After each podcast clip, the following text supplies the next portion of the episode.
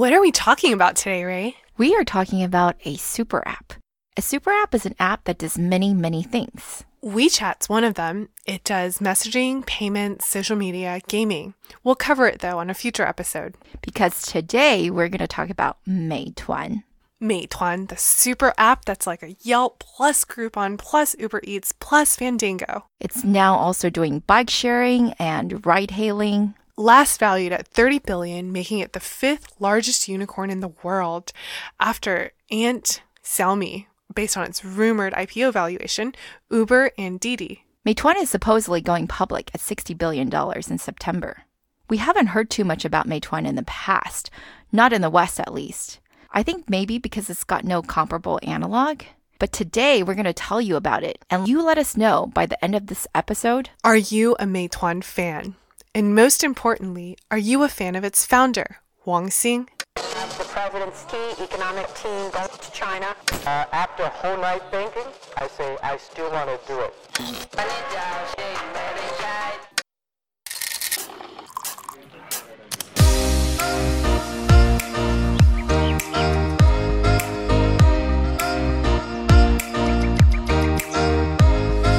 Hi everyone, we are Tech Buzz China by Pandaily, powered by the Sinica Podcast Network. We are a new weekly podcast focused on giving you a peek into what's buzzing within the tech community in China. We uncover and contextualize unique insights, perspectives, and takeaways on headline tech news that don't always make it into English language coverage. TechBuzz China is a part of pandaily.com, a new English language site that tells you everything about China's innovation. I am one of your two co-hosts, Rui Ma. And I'm your other co host, Ying Ying Lu. We'd like to take a sec here to give a shout out to some of our listeners who've written in. So a huge thank you to Li Yun Li, Lillian Ko, and Jamila Trindo. We're still working on those transcripts, so give us another week. Again, if you enjoy listening to us, please take the time to leave us a rating or a review on iTunes and elsewhere. It's really helpful for our sponsors.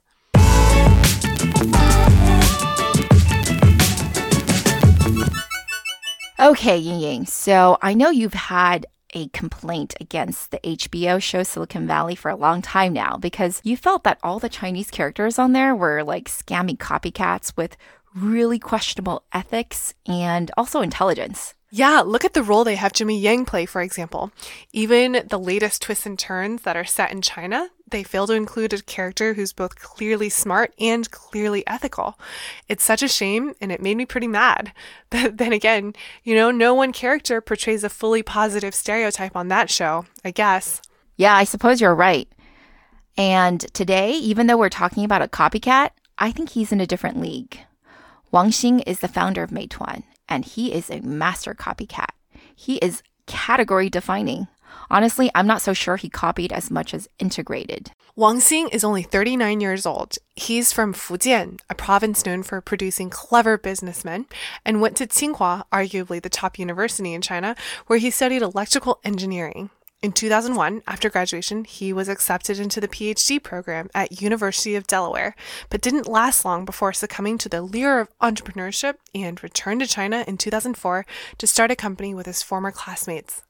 At the time, he stated that he had no idea what he was doing. He said that they were totally in the dark. But even from the beginning, his projects were social in nature. His first project was a sort of friend making website. And by fall of 2005, the team had decided to make university social networks their focus. Sound familiar? They studied Facebook carefully and, learning from the mistakes of their prior projects, launched Xiaonei, which means inside campus. Within three months, they had 30,000 users, which is a lot for the time. However, with no money to buy more servers and bandwidth, Wang Xing had to sell it to Joe Chen for about 2 million in October 2006. He was just 27 years old at the time. He wrote defiantly, quoting Winston Churchill, "This is not the end. It is not even the beginning of the end, but it is perhaps the end of the beginning." So dramatic. That definitely sounds like Wang Xing for you. Anyway, Xiaonei was rebranded as Renren later on. It raised money from SoftBank and IPO'd in May of 2011. I actually worked on this IPO. Back then, it was known as the Facebook of China. It raised about $740 million and made Joe a billionaire. And while we don't know the details, I'm pretty sure Wang Xing didn't get much of that upside. Nope, we're pretty sure he didn't because he quit Renren back in mid 2007 to launch Fanfou, which was the first Chinese clone of Twitter. That's right, after cloning Facebook, he set his eyes on Twitter. Fanfou is such a great name. I really got to explain it to our listeners here. So, it actually comes from an ancient text where this one noble person is asking after the health of a very, very old official. And it literally means, is he still eating? because fun means food and fo means whether or not. However, in the early 2000s, it became a meme that took on a different meaning. It now means, have you eaten? Or chulima, which any beginner Chinese student will know is the Chinese way of asking, hey, how's it going? That's right. So instead of what's up, Chinese people ask each other if we've eaten. And that's what fanfou means, basically. What's up? So I can say fanfou, buzz listeners. Yeah, I think that works better typed out and not spoken. Fanfou's earliest adopters were geeks, programmers, and nerds. But after being really hot in 08 and 09, it fell victim to censorship and was shut down, along with many competitors, in the summer. And it was inoperable for over a year and a half, or 505 days exactly. During this time, however, Xinlang Weibo came along and won the market, which we can talk about another day. But this marked the second time Wang Xing had lost a great multi billion dollar opportunity. I imagine at the time he thought to himself, this is still the beginning. Because not long afterwards, by March 2010, he had launched Meituan, yet another clone, but this time of Groupon. Now, Groupon, if everyone will remember, launched in late 2008 and was the darling of the internet industry, which meant, of course, that people were going to try to replicate the model all over the world, especially since it was a relatively low tech business. And in China, who better to do that than Wang Xing, who had already spent five years of his life trying to understand how to build communities online because people at the time understood it as social selling, even though it wasn't really. Yeah, clones for Groupon sprang up everywhere and nowhere more quickly than in China. That eventually became known as the Thousand Groupon War or Qiantuanzhan. Chinese people really like giving names to battles. It's a habit carried over from love of romance of the Three Kingdoms. Yeah, yeah. Remember 3Q? Anyways, well, if Wang Xing was mostly known to geeks on Fanfou before the war, he became really known after he started Meituan. The Thousand Groupon War was one of the first bubbles in Chinese internet. A lot of capital poured in, and everyone was getting funded left and right. Most of it, though, went to user subsidies in the form of discounts. Which was great for consumers, but terrible cash flow for the startups. And pretty soon, by the end of 2011, just a year and a half later, the thousand strong Groupon clones had whittled down to just Wang Xing's Meituan, plus a few others, including one started by the internet giants BAT. Okay, I really got to give you guys some perspective on how crazy it was because that wave really took entrepreneurship in Chinese internet to a whole new level. Group buying was a pretty easy business to start, right? So basically, everyone had one. I kid you not. I personally invested in not one, but three founding teams who had previously started top 10 China group buying businesses. And one of them actually went public. Yeah, it was uh, eventually, anyway, in 2015, it was called 551. I didn't invest in that company, unfortunately. I invested in their subsequent endeavor. And I just checked, by the way, 551 redirects to Meituan now. See, Meituan outlasted its independent competitors and is really the only one you go to now. But while Meituan had pretty much won the Groupon war back in 2011 and 12, that respite was brief because it quickly found itself in another war, the war of takeout. And now we have to introduce a key player in this war, 大众点评, or just 点评, which literally means reviews. We have to really give a plug for 点评 here because it was both a great product for its time and it had a pretty introverted founding team, so they were not really loud in either Chinese or Western media. But they have such a good story. Such a good story. They're founded by Cal alumni, my alma mater and they were found in 2003, almost a whole year before Yelp was launched. I mention Yelp because, at least for the first 10 years of DMP's existence, it was very similar to Yelp. It was a review service for restaurants and other offline services. And let me just say that basically had a monopoly in the cities it operated in. Everyone I know used it, especially for anything food related. Yeah, to this day, I rarely get any invites for getting together that isn't a Dianping link. I also think it's better than Yelp because from very early on, it allowed you to rate the restaurant on different dimensions, such as taste, ambiance, service, and even tag specific dishes. It was one of the first investments by Sequoia China. Sequoia put in $1 million way back in 2006. Google also put in some money. It's one of the very few investments it made in mainland China, and it put in $4 million back in 2007. It was really capital efficient and didn't raise any more money until 2011 when it accepted a cool $100 million to grow its group buying and other businesses, which was by this time called O2O in China. O2O means online to offline. You know how everything is AI or blockchain these days? Everything was O2O in China back then, at least for like a good, I don't know, three years. Yeah. Anyways, what happened was back in 2013, Zhang Tao, the founder and CEO of Dianping, predicted that group buying would die, especially for Dianping, who already knew what users were looking at and considering to buy. So Dianping put in flash discounts, which allowed users to get instant discounts off their purchase in the store, basically like coupons. Because users of Dianping had such high intent to purchase already, this obviously worked really well. Way better than Groupons that directed traffic from scratch and tried to create the intent to purchase. However, Dianping, being born in the early 2000s and having just a generally slower approach to expansion, had really locked down the first and second tier cities, but was much smaller to expand compared to its newer move fast break things competitors. In fact, the media called it a slow company, 慢公司. But group buying made it change. Group buying at the time was the largest wave of venture capital investment in Chinese internet, like ever. So even slow Dianping was forced to adapt. Dianping expanded into food delivery and also small business services. It made an $80 million investment in Ele.me, a food delivery service that was recently bought by Alibaba for 9.5 billion, which we briefly mentioned in episode 1. Anyway, at the same time, Tencent invested for a 20% stake in Dianping back in 2014. So things seem to be going well, or did they? Not quite. These were capital intensive businesses. Getting Groupons required thousands of offline salespeople going door to door, signing up vendors on individual campaigns. A lot of O2O businesses were capital intensive offline. Food delivery required thousands of delivery workers on scooters. Definitely not cheap. And Meituan, who already had millions of users for Groupons, saw the same opportunity in food delivery and small business services as Dianping did. But that meant it also had the same need for capex. So what happened for all of 2015 was basically we all heard constant rumors about, you know, the mega fundraisings that these companies were both going to do.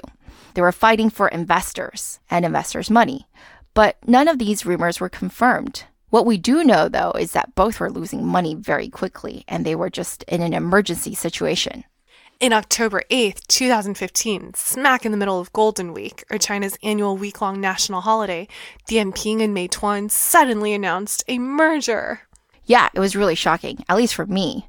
The press release said that the transaction had the support of Alibaba, Tencent, and Sequoia, three of the major shareholders. The new combined entity would have co CEO and co chairman roles, with Zhang Tao and Wang Xing taking up both. So, at least on the surface, it looked like a complete merger of equals. Even the new name was a combination of the two companies Xin Mei Da, or New Mei Da, Mei for Meituan, of course, and Da for Dazhong Dianping, Dianping's full name. Both brands were supposed to operate independently after the merger and focus on innovation. The combined entity was supposed to have 80% market share of the group buying business. And they were going to immediately try to complete a two to three billion dollar fundraise because remember, they were running out of money.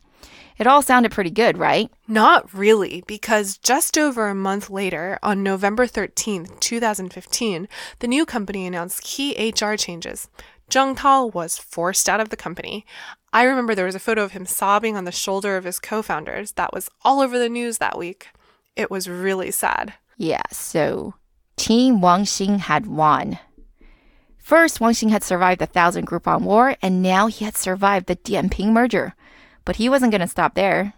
There is a common saying in Chinese about the four pillars of life, Yi Shi Zhu Xing, clothing, food, shelter, and transportation. Alibaba and Tencent have been especially aggressive about taking a piece of all four of these businesses as much as possible.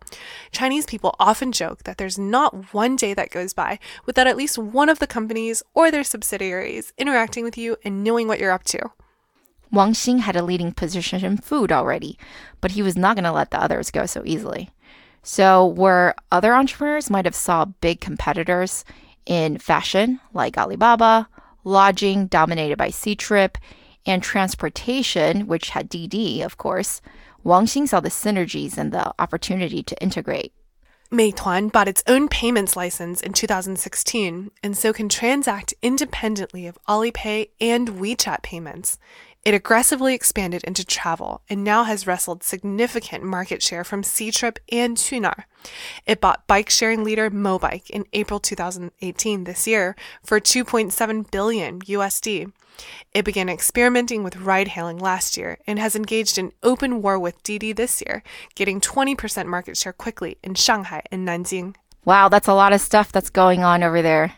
A year ago, in a rare public announcement, Meituan said that it sells 1.2 million rooms daily in its hotel service, another 1.2 million tickets for travel destinations, and 11 million takeout orders per day. In 2018, on its eighth year anniversary in March, it claims to have 600 million active users and 5 million businesses on its platform. And on the food delivery front, Meituan is winning. Earlier this year, a report showed that in 2017, Meituan had market share of 54%, followed by Ele.me of 30% and Baidu trailing at 14%. Wang Xing is doing even better in group buying. In 2016, post merger, Meituan Dianping had a 75% market share, with Baidu Nuomi a distant second. I think Wang Xing is officially kicking butt.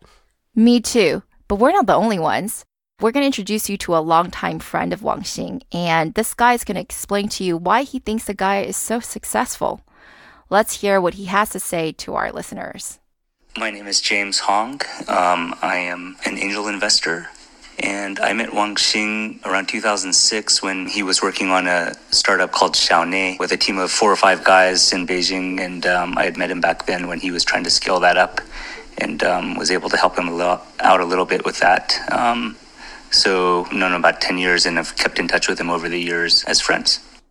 James is being modest. He is the founder of Hot or Not, which is basically a site that does exactly what you think it does. And if you look him up on Wikipedia, he is known to have had a significant influence on the people who went on to create Facebook and YouTube. So, yeah, James is a big deal. He had some observations about Wang Xing that we're going to share with you. Yeah, Wang Xing has a lot of characteristics that make him a very strong entrepreneur. He's obviously very smart and uh, thoughtful, but he's also very kind of unemotionally methodical uh, about his approach to solving problems. In addition to that, he's has a very low ego. He's smart, but he also recognizes that there are other smart people in the world and he seems to spend a lot of effort to um, speak to a lot of other people to get their perspective and um, look for more data to solve his problems. And in doing that, he's also very patient. And um, I think he has a lot of faith in common sense and believes that hype is not what wins in the end, um, but actually solving problems and making forward progress on his companies. He's not the type of person who gets caught up in trying to look successful. Um, he just is very heads down and focused on solving his problems um, and moving his business forward. And I think that's what makes him so successful.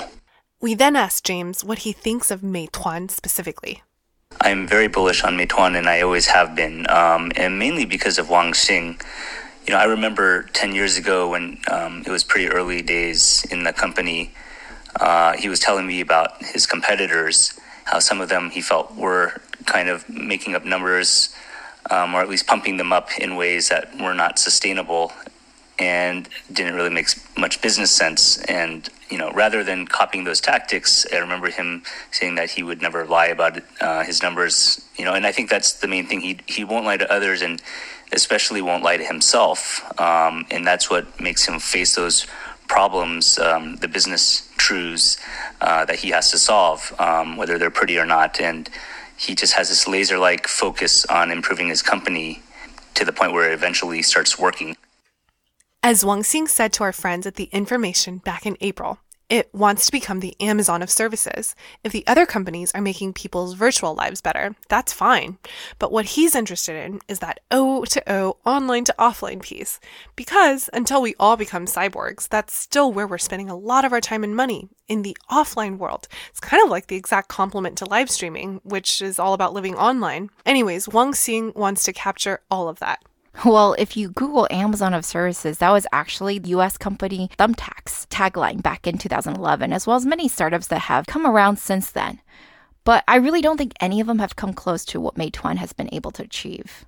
Meituan did that large round of funding post-merger after all. It ended up being 4 billion at a 30 billion valuation back in October 2017. But earlier this year, there's already been leaks that Wang Xing is headed for an IPO in Hong Kong by the end of this year to raise another 3 billion. The information updated that news last week, saying that the rumored price is actually a whopping $60 billion, which we told you at the beginning of this podcast.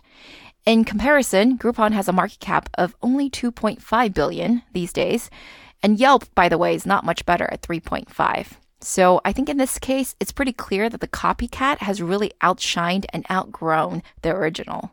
James had something to say about that.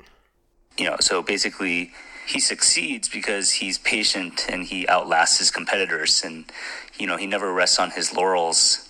You know, he knows that he, until he's done, he can't stop improving, and he has to just keep moving forward. And this seems to be a common trait among a lot of my more successful friends. I've noticed, um, and uh, Wang Xing definitely, you know, in addition to being smart in addition to being good at um, figuring out strategies and tactics and things like that, he also just has a personality where he can work through these things and kind of um, go through the painful process of solving those problems um, until he's finally at the finish line. Man, Wang Xing sounds super tenacious. I think I'm a fan. I think I'm going to need to get a Fanfou account now. What's going to be your first message? Uh, probably what Wang Xing posted on Weibo the day that Meituan was founded, uh, about eight years ago, March 4th, 2010. His post was Every time you spend money, you are casting a vote for what kind of world you want. In English. So, what do you guys think? Would you cast a vote for Meituan? Let us know.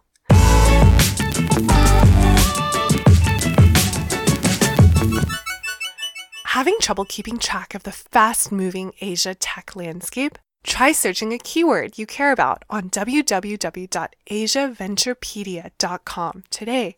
AsiaVenturepedia.com is a tool built by Startups Greater Asia, an information hub and strategic advisory company that facilitates business partnerships and tech transactions between the US and Asia. If you're looking for that local partner, new client, or tackling a new market, ask Startup Greater Asia how they can help.